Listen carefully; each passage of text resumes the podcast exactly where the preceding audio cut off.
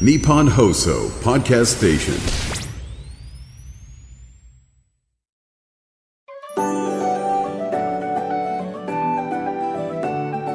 竹内義恵のティータイムス始まりました。竹内義恵のティータイムズ毎回大手企業からベンチャー企業まで経営者の方企業を代表する方をゲストにお招きして仕事へのこだわり時代を生き抜くヒントなどお話を伺います。パーソナリティは私竹内教えが務めさせていただきます。さあということで今日はですねあの毎回皆さんに声かけをさせていただいていますけれどもこのラジオにね何かメッセージいただけますかっていうのであのいただきました。なのでちょっと今日はそれを紹介させていただきたいと思います。よぴとさんからです。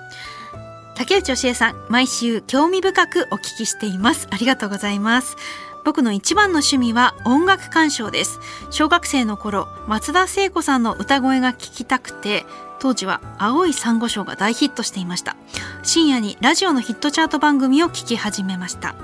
中学生になると洋楽を聴いたりレンタルレコード店で LP アルバムを借りたり聴くジャンルも増えていきました。中でもロックハードロックヘビーメタルに興味を持ちバンドを組んでドラムに夢中になりました。今ではエレキギターをはじめ日々練習に励んでいます。こんな感じで竹内さんもちょっとしたきっかけで何かに目覚めたということがあればお話ししてほしいです。わすごい。松田聖子さんの曲をきっかけにロックハードロックヘビーメタル。なんかすごい松田聖子さんとはかけ離れたようなジャンルにまで興味を持ち始めたんですね。でもそういうことありますよね。意外とねこう身近なこう J-POP からをきっかけにどんどん音楽の深みにはまっていくみたいなのはあるんでしょうね。うーん、いいですね。未だにエレキギターやってらっしゃるんですね。すごい。エレキギターか。うーん。いや、私もでもありますよ。やっぱありますよね、そういうの。私、ちょっとしたきっかけでっていうのは、今すごい、あの、家に大きな焙煎、大きなというか、あの、割小型の焙煎機があって、それでコーヒー焙煎してるんですけれども、そのきっかけも、なんか、カフェ巡りが好きで、大学生の頃。で、大学生って結構時間あるじゃないですか。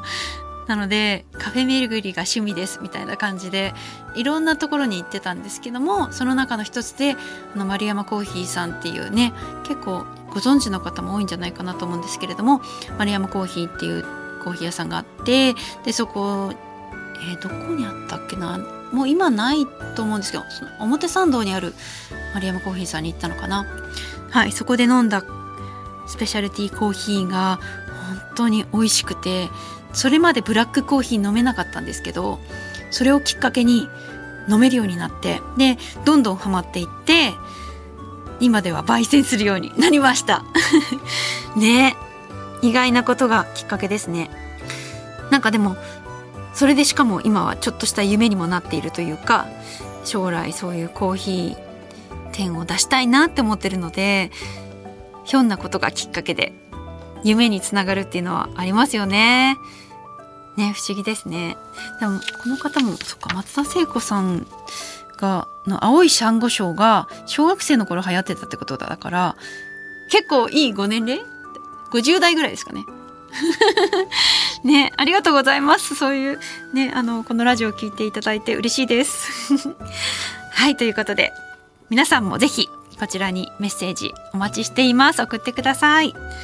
さて、今回のゲスト、お一人目が、ホライゾンヘッドカンパニー株式会社代表取締役の沢村太一さんです。経営コンサルティングを軸に活動されている会社です。そしてお二人目がホワイトポイント株式会社代表取締役の稲峰光隆さんです。データセキュリティ製品の企画開発販売をされている会社です。この後たっぷりお話を伺います。最後までどうぞよろしくお願いします。竹内義恵のティータイムス。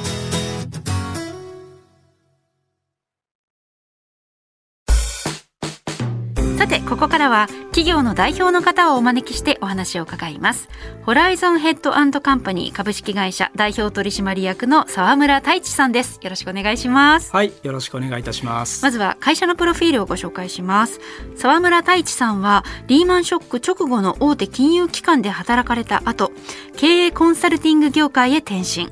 その後フリーランスのコンサルタントに挑戦2020年に現在のホライゾンヘッドカンパニー株式会社を創設されましたはい、ということでよろしくお願いします。はい、よろしくお願いします。あのコンサルティングっていうことですよね。どんなことをされているのかちょっと教えていただけますか？はい、えー、まあちょっと経営コンサルティングっていうとあのちょっと普段なかなか接しないあの職業かなと思いますので、でね、えっ、となるべくちょっと簡単に、はい、あのご説明をはい。すると会社様が、まあ、結構いろんなこう課題を抱えていらっしゃるっていうところが出発点になるんですけどあの例えば、まあ、ちょっとやっぱ3年後5年後会社どうしていこうかな？でそこに向けてじゃあ何を取り組むべきかの整理であるとか、まあ、実際に進めていこうみたいな。ちょっと中長期の会社を成長させていくっていうところのプラン作りとかみたいなところであるとかあとはちょっとやっぱり業務があの非常にひっちゃかめっちゃかになっていてもう従業員苦しんでるんでこれを解決したいとか、まあ、分かりやすいところで言うと新しい IT を導入してちょっとこう社員をえー、楽にしてあげたいみたいなところとかの IT 導入とかいろいろ種別はあるんですけどあのいわゆるそういった、えー、会社の事業課題であるとか IT 課題みたいなところとかをどう解決していくかっていうのをちょっとこうお手伝いを整理のお手伝いをしながら一緒に進めていくっていうちょっとそういう分かりづらい仕事をちょっと今してるっていう感じです。例えばどんな依頼がありますか？最近で言うと。そうですね。あの結構企業の規模であるとか、まあ、大企業中小企業様であるとか、あとは業種によっても結構さまざまなあのところは、はい、あるんですけどもあの大手のそのお客様でいうと、やっぱり今はあの特に皆さんも多分お聞きになったことあると思いますけどあの AI がちょっとやっぱりかなりホットトピックになってますので、うん、その AI をじゃあうちも活用して、うん、えー、より良いサービス開発につなげたいとか、うん、その売り方を変えていきたいとか営業マンの営業活動をレベルアップしたいみたいな、うん、AI をどう活用していくのかっていうところを一緒に考えてくれっていう相談も、最近激増してますし。そうなんですね、はい、それを、まあ、企業のその需要に応じてどこに投入していくかみたいなそうですこの業務をじゃあ AI 使おうとかここは会話系の AI でちょっとやってみるかとかあの例えば営業マンの方々があのお客様に対して提案書を作るみたいな。これ実例であるんですけど、はい、お客様に提案書を作るっていう時に、うん、例えばその生成 AI にちょっとこういうお客様にこういう提案をしたい。過去こういうことを実は提案済みで反応が良かった悪かったみたいな情報を打つと、提案書のドラフトをパッと生成してそんなこともえっと、そうなんですよ。もうそういうところまであの来ちゃっていてなのでもう今はやっぱりその DX っていう、まあ、そのデジタルで会社を強くしようみたいな流れは昔からあるんですけど、うんうん、まあ、それが AI で結構加速してきたっていうところが背景にあってこれ今大手企業特に東京を中心に需要がこう上がってるって、確かに。それがどんどん導入されていったら本当に人少人材経費を削減できますね。あそうですね。あのもう分かりやすく言うとでもやっぱり人の問題はありまして、うん、えーと、これ東京だけではないんですけど、まあ、東京はまだましっていうのが正しいかもしれませんけど今日本2023年時点でいわゆる労働力が不足してるってよく新聞とかでも騒がれると思うんですけど、はいはい、労働力が不足しているその具体的な量って今大体日本全体で13万人くらい言ってもまだ13万人しか不足してないという状態なんですよ。でこれが2040年まで、まあ要は1 5 6年というか20年くらい時計の針進めてみるとどうなってるかっていうと1000万人不足するっていうところまでいっちゃうんですはいはい不足してあ不足するんだ。はいそうなんですよ。不足1000万人足らないと。要は今の85倍人が足らない世界が来るっていうのが日本のその特徴なんです。ね。でこれが見えてるので、えっと、今おっしゃられたような、はい、AI をうまく、まあ、IT をうまく使って逆に,、そうしないとももはやなるほど。成り立たなくなるっていう世の中がこれからの世界。そうなんだ、はい、いやでもなんかそもそもどうしてこのそれまでは大手金融機関で働いていた後にコンサルティング業界に転職されたんですか？えーと、そうですね。あの結局今はあの経営コンサルティングっていう形でもうこれは自分の人生の、まあ、一生の仕事だなという、まあ、腹をくくってその会社を立ち上げたっていうのがあるんですけどもともとはあの学生時代に農業を学んでいまして、あのまあ、トマト作ったりあのナス作ったりとか、あのそれこそあの静岡有名ですけどお茶を作ったりとか、まあ、いろいろこうやっていたり米をこう自分でトラクター動かして作っていたりっていうので、あの農業を中心にこうなんか学んでいてその時の研究としてはあの砂漠を緑地化するっていう話だったんですね。それこそモンゴルとかが研究対象地域だったんですけど、でただやっぱりモンゴルに行った時に思ったのは、そのまあ、あの時まあ若かったのもあるんですけど机上の空論だったっていうのが個人的にはすごく経験したんですね。そういうのを経験しました。難しいっていうのはそうですね、うん、はい。だから単純にそのお勉強の世界では、まあ、こうすれば、まあ、草は生えやすくなるし水分は保持されやすくなるしっていうのはあったんですけど、うん。現実はそんなきびあの甘いもんじゃないなというところをもう本当に一面に広がる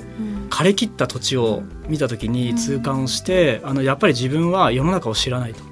思ったのでちょっとやっぱり経済を学ばなきゃいけないっていう意味で最初金融機関に就職をしてそうなんですそうなんです。やりたかったことはずっと社会貢献だったんですね。で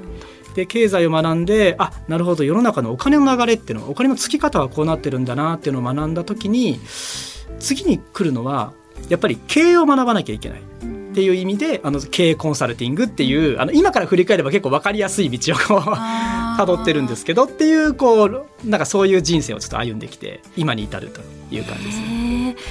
え今あのちょっとホームページ見させてもらったんですけれども何人ぐらいでこの会社を運営されてるんですか？今ですねもう日々日々もう密にこうやり取りしているメンバーっていう観点でいうと、うん、大体20名弱くらいであのチームを組んであの仕事をしているっていう状態でそっかなんか3人ぐらいの顔がホームページに載ってた気がそうですね。あの創業メンバーですね3人は。そうなんですね。その3人で創業されて、はい、今は20人ぐらいで、でね、まあみんなで密に連絡取り合いながらやってるっていうはい。あのうちの会社は結構変わってると思ってるんですけどあの正社員を増やそうっていう発想が実はあんまりなくてですね、あのもちろん少数制であの同志は増やしていきたいんですけど、はいうん、我々の会社がその目指している姿って、うん例えば僕らと志を同じにするベンチャースタートアップの会社さんとか、うん、まあ、やっぱあるんですね。うんうん、でやっぱその方々の規模もやっぱ10名とか20名とか、うん、まあ、50名未満とかっていう方々が多いんですけどむしろなんかそういう方々とその提携をしながら、まあ、アメーバ的にこうつながりながら、僕らだけではできないことがあるけど提携している会社とは一緒にできるっていうそのこれを僕はその。競い合うって意味じゃなくて作るって意味で競争っていうふうに共に作るっていうので競争っていうふうに呼んでるんですけどその競争をモットーとしていますのであの結構うちの会社は多種多様なこう 本当に毛色が違う会社さんと組みながらあのお客様のまあ今後の事業成長っていうところにこう、うん、えーはい、そういう事業の仕方ってあるんですね。なんかこれまではねやっぱり同じ形態の会社とは競争する、ライバルだっていうので、はいなんか時代が変わってる感じしますね。はい、もう僕らはあの売り上げを上げたいとか利益を上げたいとかっていうところが実は第一優先順位に来てなくってそのせっかくまあ会社立ち上げてビジネスをしてるので自分たちの私服というか利益よりはその社会に対していい影響をその及ぼしていけるなら、うん。も組んで利益をシェアしながらその大きいことやっていこうっていうのが、あの僕の本音ですね。今特に力を入れている事業っていうのは何ですか？あありがとうございます。あのうちの会社の事業内容としては今大きく4つあるんですけどもあの一つは、まあ、今日ちょっとお話ししているその大手様向けの、まあ、いわゆる戦略を作ろう今後を作ろうみたいなところがまず一つです、うんはいで2つ目があの地域貢献であるとか地域創生であるとかあとは中堅中小企業の皆様の、はい、えー、DX ですね。トランスデジタルトランスフォーメーションというところですね。で3つ目があの道のりっていううちのサービスがあるんですけど、うんうん、これはあのフリーランスのコンサルタントの方々とフリーランスを必要とする方々を間でつなぐそのプラットフォームサービスをやってるんですけども、あとは我々自体のそのコンサルティングを、その例えばスマホでこう受けられたら楽しいんじゃないかなというふうに思っていて、はいはい、今自分たちの、はい、うんうん、あの要は僕っていう人間をこのスマホのアプリにちょっとこうなんかはい、あのアプリ化して、うん、例えばもうみんなに0円で使ってもらうとかみたいなふうにするとなんかより広く社会に貢献できるんじゃないかなみたいな形で、あのアプリケーションをちょっとこう。まさに初心者向けっていうか気軽に挑戦できるってことですね。そうです。はい、例えばお昼ご飯お弁当食べてる時間とか、あのスーパーの店長が休憩室で休んでる時間の10分15分とかで楽しみながらちょっとコンサルを受けられるみたいな。ところがあると楽しいんじゃないかなっていうふうに、いいですね、はい、ちょっと身近になりますね。はい、はいあの最後にこれからの夢目標を教えていただけますか？はい。えーとまあ、ちょっと今日のお話の中でだいぶ申し上げてしまった部分はあるんですけども将来的な目標としては、うん、うんやっぱ自分たちの会社が儲かるとかあのそういうような自己的な利己的な、まあ、ちょっと考え方ではなくて、うん、やっぱ社会を良くしていくっていうところに対して、えー、何か、えー、いい影響を一つでも残せたらいいなというところがあの本音ですね。ちょっとこれ方向性の話で抽象的で申し訳ないんですけど。で短期的にはあのやっぱりこの3年間の中で、えー、地域創生っていうところであの具体的には、えー、中小企業のその皆様に対して、えー、我々が持っているそのコンサルティングっていう力を一社でも多く一地域でも多く届けるっていうところで、うんまあ、具体的な目標としては、えー、5件、うん、えー、この3年間の中で、えー、地域創生の拠点をちゃんと出してそこで結果を出していくというのが短期的な目標です。経営コンサルティングの方がその、まあ、夢っていうか目標としてまあ、自分たちが稼ぐっていうことよりも何か人のためになるっていう社会のためになることをしていくっていうのを目標に掲げるっていうのが結構面白いなと思ってその方が結果出せるってことですかね。目標に掲げるのが儲けることじゃなくて何かのためになるっていうのを目標に掲げた方が企業のためにいいとかあるのかなって思ったんですけど。あでもそうですね。なんかでも多分私は経営コンサルティングの業界の中では変わってる方だと思います。ちょっと他のね方々がちょどういうスタンスでお仕事されてるかっていうのは、ね、あのちょっとわからないところもあるんですけども、はいはい、これも単純に個人の思いってことですね。そうですね。はい、これも私の理念です。ああ、なるほど。はい、はい、ありがとうございます。はい、いろいろとお話を伺ってしまいました。楽しかったです。ということで、ホライズンヘッドカンパニー株式会社代表取締役の沢村太一さんにお話を伺いました。ありがとうございました。はい、ありがとうございました。竹内義恵のティータイムズ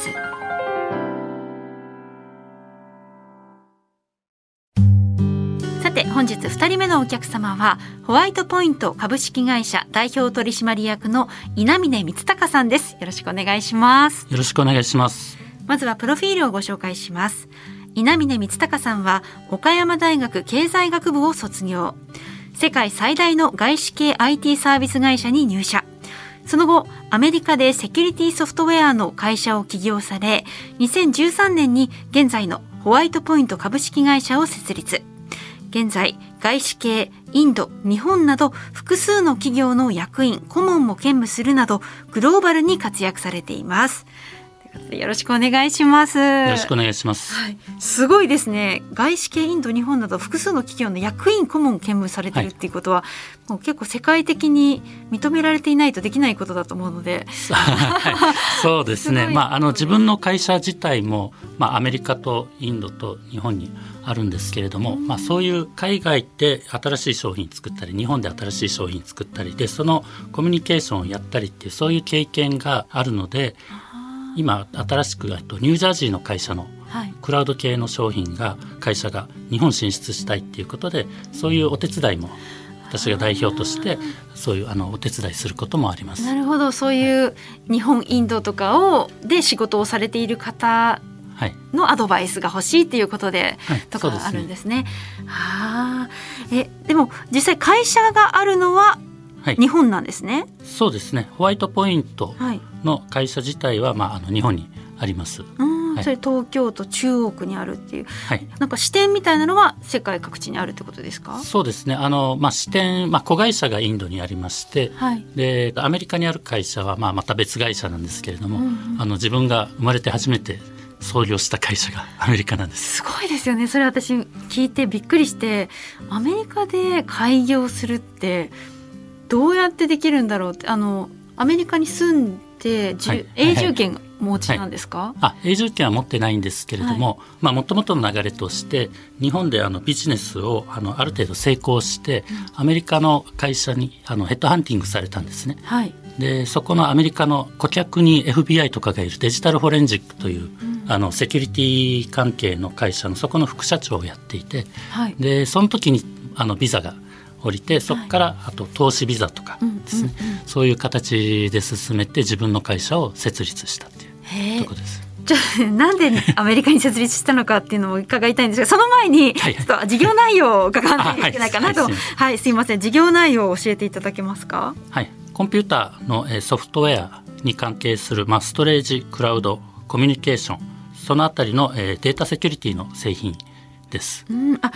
あのセキュリティソフトウェアってことですね。あの例えばパソコンとかで立ち上げると、はい、ピッて出てきて、あなたはウイルスに感染してますみたいな。あの、はい、あ危ないですみたいな警告出されたりして。そうですね。セキュリティというとですねあのあまりにも幅広いので私の方であの今取り扱っているといいますか企画して作っていって販売している製品っていうのは、はい、もう少しちょっと違っていてですね、あのまあ、先ほどちょっとお話ししましたデジタルフォレンジックだとかデジタルフォレンジック。はい、例えば、まあ、悪いことをした人がいてその人が今までやっていた例えば悪いことがデータとしてパソコンとかスマホとかに残っていて、それを例えば警察が押収した後その情報を裁判で使いますと、はいはい、取って裁判所で提示して証拠として開示できるところまで、うん、ここの間に検察の方が、例えば悪いことをする余地が生まれるじゃないですか、うん、で実際あのそういう事件もありましたのでそういうことがありませんよと。改ざんされてませんよっていうのと、データは正確に取れてますよというそこを裁判所で使えるようなものにするというそういう技術であったり、はい、まあ、これあの弊社が、えー、一番最初に作った、えー、商品で、まあ、日本で売った商品ですね。うん完全抹消って書いてあります、ね、そうですね。完全シリーズで、まあ、昔今はもうあのソフトウェアとしてパッケージでお店に並ぶことはあのあまりないんですけれども、ダウンロードが主流ですから、はい、でこの製品自体を、まあ、10年以上前から出していて日本では当時はこのシリーズがダーッと完全シリーズとしてですね、ね、はい、あのビッグカメラヨドバシカメラとかですね、うんうん、そういうあのコンピューターショップで並んでいまして、うん、でこの商品自体も個人情報を守るためにしっかりと、えー、データを消去するという。はい。例えばこのパソコンも使わないってなったら、これでデータ消去して、はい、から処分するっていう感じ、ね、そうですね。そういうような商品ですね。えでもアメリカにで開業されたのは何年ぐらいのことなんですか？そうです。ちょうど18年前ですね。2005年ですね。2005年に。はい。へえ。まあでもその頃からもう PC とかもちろん一般的になってますよね、はい、はい、あえなぜアメリカで開業されたんですか？それはですねあの実はあの私あの高校時代から社長になりたいと思ってたんです、ね、あそうなんですね、はい、えー、エンジニアでいらっしゃったのに。あそうですね。あの大学出た後ですね、うん、大学出た後、まあエンジニアになった理由はですね、はい、大学出た後いろんな仕事があるじゃないですか、はい、で自分はどこの道に進もうかって考えた時にやっぱり自分の中ですごいワクワクできるようなことっていうのが、何かを作ってそれを誰かが使ってくれると。もうこれがですねもう自分のすごくあこれが多分自分の中でワクワクすることだなと思ってそれで何が作れるかなと思ったところソフトウェアだってですその時ですね。はいはいはい、でそれでソフトウェアのエンジニアとして行ったんですけどでもともと先ほど話したように高校時代に社長になりたいと、うん、まあ、社長になりたかった理由はあの単にかっこいいっていうことがまあ一つあったんですけど、はい、まあ、それがモチベーションだったんですけど、うん、エンジニアになった後もですね社長になったらエンジニアはどう感じるのかっていうのを考えながら仕事してたんです、はいはい、なのでいつか会社を作ろうと思っていたところ、うん、まあ、私がいたのがあの外資系の会社だったので、はい、あのいろんな人からのアドバイスを受けてどうせやるなら市場規模が大きい方がいいよ。なんで日本でやるのって聞かれてああそうかって、はいはい、もっと大きい規模のところでやったらいいかと、うんうん、それでじゃあアメリカで行く、うん、でもねいや確かにそうだと思うんですよね、はい、ソフトウェアとか特にそっちの IT 系のことって別に日本だけじゃなくて世界的なだったらアメリカでとか思うけどでもそれでアメリカに行くっていうのはなかなか やっぱり基盤がないっていうか、周りにそういう人いないじゃないですか。あいないですね、そうどうやって行こうかなっていうのが一から調べないといけないのが大変ですよね。そうですね。まあそうなんですけど、まあアメリカにいるそのエンジニアの人とかですね、付き合いのあった会社の人とか、まあそこで働いてるじゃないですか。はいはい。なので、あだったらできるんじゃないかなと思ってですね。まあ確かに、ね、そんなに、そんなにあの深くは考えてなかった。英語は話すことはできたんですか、はいそうですね。あのもともと英語は得意ではあったんですけどあの勉強したのはみんなと普通同じ中学校1年生の時から、ABC から勉強を始めたんですが、はいはい、そういう英語をもっともっと使いたいって英語が好きだったのでうん、で将来アメリカにも行きたいなっていう気持ちもあったんですね。はいはい。それで語学学校とか留学とか一回もしたことないんですけど、うん、一生懸命地道にですね。リスニング？リスニングしてました、はい、えー、大変なことってなかったですか？アメリカで開業されて。そうですね。大変なこと。初めての、はい、そうですね。あの初めてだったので日本で起業した経験がなかったのでどのぐらい大変かっていうのは分かってなかったんですよ。はいはい、で向こうでやる大変さっていうのはそれは自分の中では初めてなんでそれが標準になってるんです、うんそうですよね、はい、何が大変かっていうのは難しいか。そうですね。なのでそこが大変というよりもその時ですねちょうどそのタイミングでアメリカに、まあ、あのうちの妻ですけど、はい、一緒に行ってあのそこで生活をして結婚して生活して、うん。うん、ちょうど子供が生まれた時だったんですよ。すごい、大変な時に。はい、あの実はあの起業したばっかりっていう。そのなんていうんですかねバランスがとても大変でしたね。そっちは大変でした。日本人がこう起業して向こうの人っていうのは選んでくれるんですかっていうのはちょっと、はい、ああのね、やっぱりいろんな会社があると思うんですよ。ソフトウェアを扱って、はい。ね、セキュリティソフトウェアを扱ってる会社が、うん、その中でこう日本人がやっている会社を選ぶっていうのってその障壁みたいのないですか？あ鋭い質問です、ね、ありますもちろん。で例えば一番スタートです。あの会社を作ってでまだ最初に社員もいない頃ですね。電話受付とか自分でやってたんですよ。そうするとやはり向こうの人が何かもっと英語喋れる人いないのかみたいなことを言ってきたりっていうのがあったりするんですね。そういうようなことだとかあの言葉の壁だったりそれ以外の習慣の壁っていうのもありましたけど、ただ製品自体実はあの自分で言うのもなんですけれども、はい、ものすごくいい製品だったんですよ。あそれは他と比べてどこがなんだろうストロングポイントみたいなのってあったりするんですか、はい、ありますね。あの、まあ、その時に、えーと、作った製品が個人のデータを消去するという製品だったんですけれども通常パソコンを消去する時はパソコンの外からソフトを動かしてこのパソコンを消去しないとダメじゃないですか。うんうん実際消去するパソコンでそのソフトが動いたら自分自身消せないからできないですよ、それができるようにしたんですよ。おあじゃあその外部から操作しなくてもしないでそはい、そこだけで完結するっていう。はいへそういうのを、まあ、私の今今までのあの知識とあとエンジニアの知識で、こういうの作れないかというのをもう本当にここが一番の肝だと思ってですね、はいはいはい、作っていったので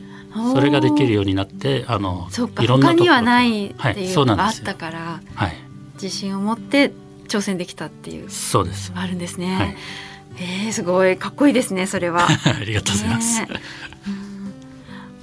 アメリカで起業されてその後ホワイトポイントを設立日本でされたんですよね。はい、そうですね。はい。これはどういう経緯があるんですか？そうですね。あのまあアメリカでまあ9年ほど向こうにいたんですけれども、うちの両親もあの高齢になってるっていうのもありますし、子供を日本で教育受けさせたいというのもあったんですね。なので、まあ、あの一旦日本に戻ろうということで、日本に戻ってきて、はい、自分の生まれ故郷だった沖縄の方に行ってでそこで会社を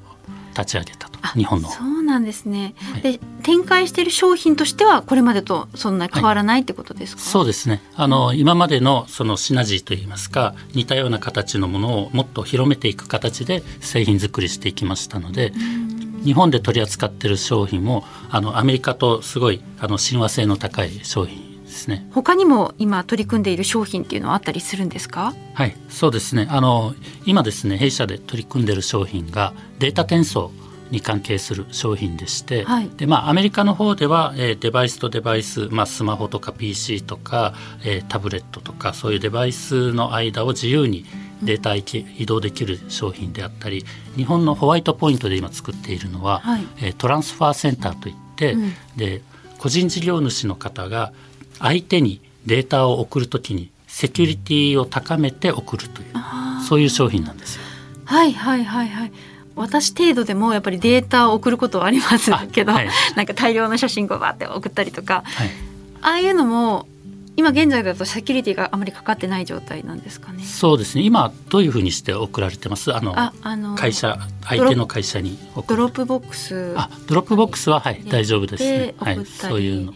そうですね、うん、まあ、弊社の方でですねあのアンケート取ったところですね一番多かったのはメールに添付して送るっていうそうそうそうメールに添付して送ります多かったんですねただメール添付っていうと誤送信あったりして、はい、違った人に送ってしまったりというあのリスクがあったりですね。危ないですね。はい。で、まあそれに対する解決策っていう形で、まああのトランスファーセンターっていうこのまあ弊社の商品は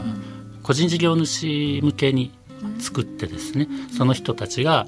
データを簡単に送れるようにしかもセキュリティをもうあのエンタープライズレベルに高めて送れるようにあの作りました。へえ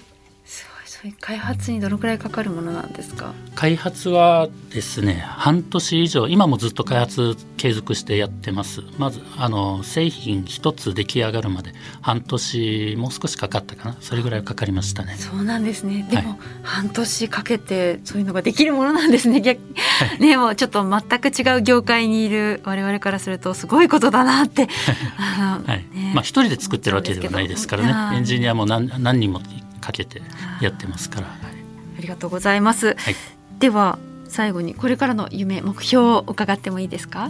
はい、今ちょっと説明しました、えー、データ転送の技術、はい、日本で作っているものとアメリカで作っているもの形は少し違うんですけれどもデータ転送という一括りで言うとあの同じものなので、まあ、これからこのデータ転送というこの自分の会社の技術をデファクトスタンダードとかですねプラットフォームにしていきたいと。そういう夢があって、うん、それがもうみんなでみんな世界中で使われるような商品になってほしいとあそうですよね。それが可能ですもんねこの業界は。そうです。いや本当にすごい夢ですね。あ日本放送にもねもしかして、はい、あの結構こういう業界って、はい、セキュリティが危ないいろんな情報を扱っているので、うん狙われやすいっていうふうに、ね、言われているのでうんでね。はい、結構必要だなっていうふうに思うんですけれども、うん、はい、はい、ね、そうです、ね、放送にもぜひ。ぜひよろしくお願いします。ありがとうございます。はい、はい、ということでホワイトポイント株式会社代表取締役の稲峰光隆さんにお話を伺いました。ありがとうございました。どうもありがとうございました。